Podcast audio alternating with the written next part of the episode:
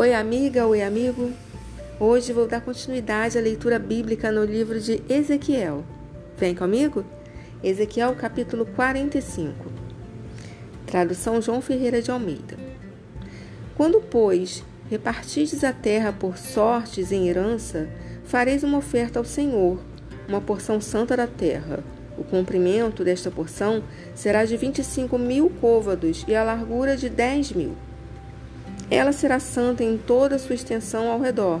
Será o santuário de quinhentos côvados com mais quinhentos em quadrado e terá em redor uma área aberta de cinquenta côvados. Desta porção santa medirás vinte e cinco mil côvados de comprimento e dez mil de largura. Ali estará o santuário, o lugar santíssimo. Este será o lugar santo da terra ele será para os sacerdotes, ministros do santuário, que dele se aproximam para servir o Senhor, e lhe servirá de lugar para casas, e como lugar santo, pertencerá ao santuário. Os levitas, ministros da casa, terão 25 mil côvados de comprimento e 10 mil de largura, para a possessão sua, para 20 câmaras. Para a possessão da cidade de largura darei 5 mil côvados e 25 mil de comprimento, defronte da porção santa, o que será para toda a casa de Israel. O príncipe, porém, terá sua parte desde deste e do outro lado da santa porção e da possessão da cidade, diante da santa porção e diante da possessão da cidade, ao lado ocidental e oriental, e o comprimento corresponderá a uma das porções desde o limite ocidental até o limite oriental. Esta terra será sua possessão em Israel. Os meus príncipes nunca mais oprimirão o meu povo, antes distribuirão a terra à casa de Israel, segundo as suas tribos. Assim diz o Senhor Deus: Basta, ó príncipes de Israel, afastai a violência e a opressão, e praticai juízo e justiça. Tirai as vossas desapropriações do meu povo, diz o Senhor Deus. Tereis balanças justas, efa justo e bato justo o EFA e o bato serão da mesma capacidade, de maneira que o bato contenha a décima parte do homer e o EFA a décima parte do homer. Segundo o homer será a sua medida. O ciclo será de 20 geras. 20 ciclos mais 25 ciclos mais 15 ciclos serão iguais a uma mina para vós.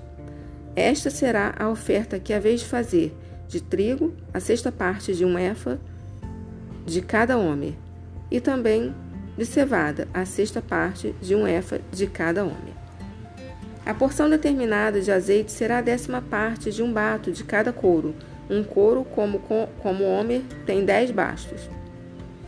De cada rebanho de duzentas cabeças, um cordeiro tirado dos pastos rico, ricos de Israel tudo para oferta de manjares e para holocausto, e para sacrifício pacífico, para que façam expiação pelo povo, diz o Senhor Deus.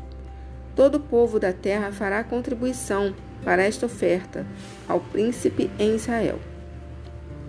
Estarão a cargo do príncipe os holocaustos e as ofertas de manjares e as libações nas festas da lua nova e nos sábados, em todas as festas fixas da casa de Israel. Ele mesmo proverá a oferta pelo pecado e a oferta de manjares e holocaustos, sacrifícios pacíficos para fazer expiação pela casa de Israel. Assim diz o Senhor Deus: no primeiro mês, no primeiro dia do mês, tomarás um novilho sem defeito e purificarás o santuário.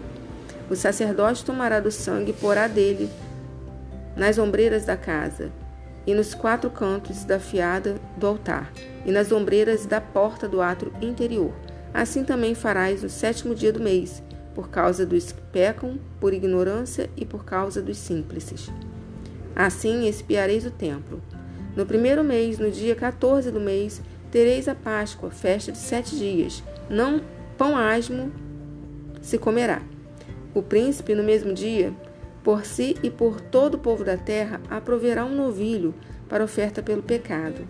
Nos sete dias da festa, preparará ele um holocausto ao Senhor, sete novilhos e sete carneiros sem defeito, cada dia durante os sete dias, e um bode cada dia como oferta pelo pecado. Também preparará uma oferta de manjares para cada novilho, um efa e um efa para cada carneiro, e um hin de azeite para cada efa.